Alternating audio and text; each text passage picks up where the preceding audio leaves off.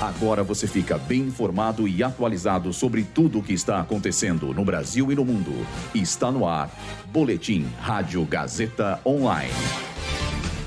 IPCA 15 mostra deflação de 0,37% em setembro. Número de famílias em extrema pobreza na cidade de São Paulo cresce 10% entre janeiro e julho de 2022. Furacão Ian toca em solo em Cuba com ventos de mais de 200 km por hora.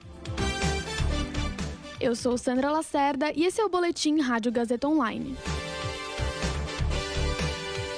O IPCA 15, considerado uma prévia da inflação oficial, mostrou deflação de 0,37% em setembro, após queda de 0,73% em agosto.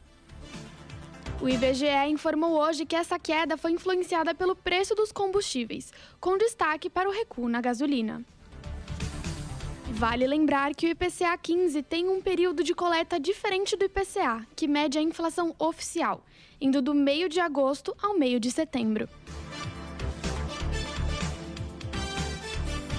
O número de famílias vivendo em extrema pobreza na cidade de São Paulo cresceu 10% entre janeiro e julho deste ano, segundo dados do Cadastro Único da Prefeitura, o CAD Único.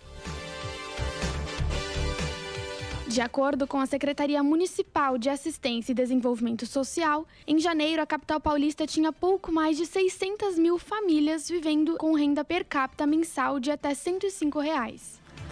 No mês de julho, esse número saltou para quase 700 mil famílias. Na comparação de janeiro de 2021 com julho de 2022, o crescimento da pobreza extrema na cidade de São Paulo chegou a 44%. Hoje, o furacão Ian tocou o solo na região oeste de Cuba, com ventos de 205 km por hora. Na categoria 3, esse furacão pode levar a danos devastadores, como destruição de casas, remoção de telhados, queda de árvores e bloqueio de vias. Segundo o Centro Nacional de Furacões dos Estados Unidos, cubanos que vivem nas áreas atingidas podem ficar sem água e energia elétrica por dias ou semanas, após a passagem da tempestade. Esse boletim contou com o suporte técnico de Agnoel Santiago, supervisão técnica de Roberto Vilela, supervisão pedagógica de Renato Tavares, direção da Faculdade Casper Libero, Wellington Andrade. Boletim Rádio Gazeta Online.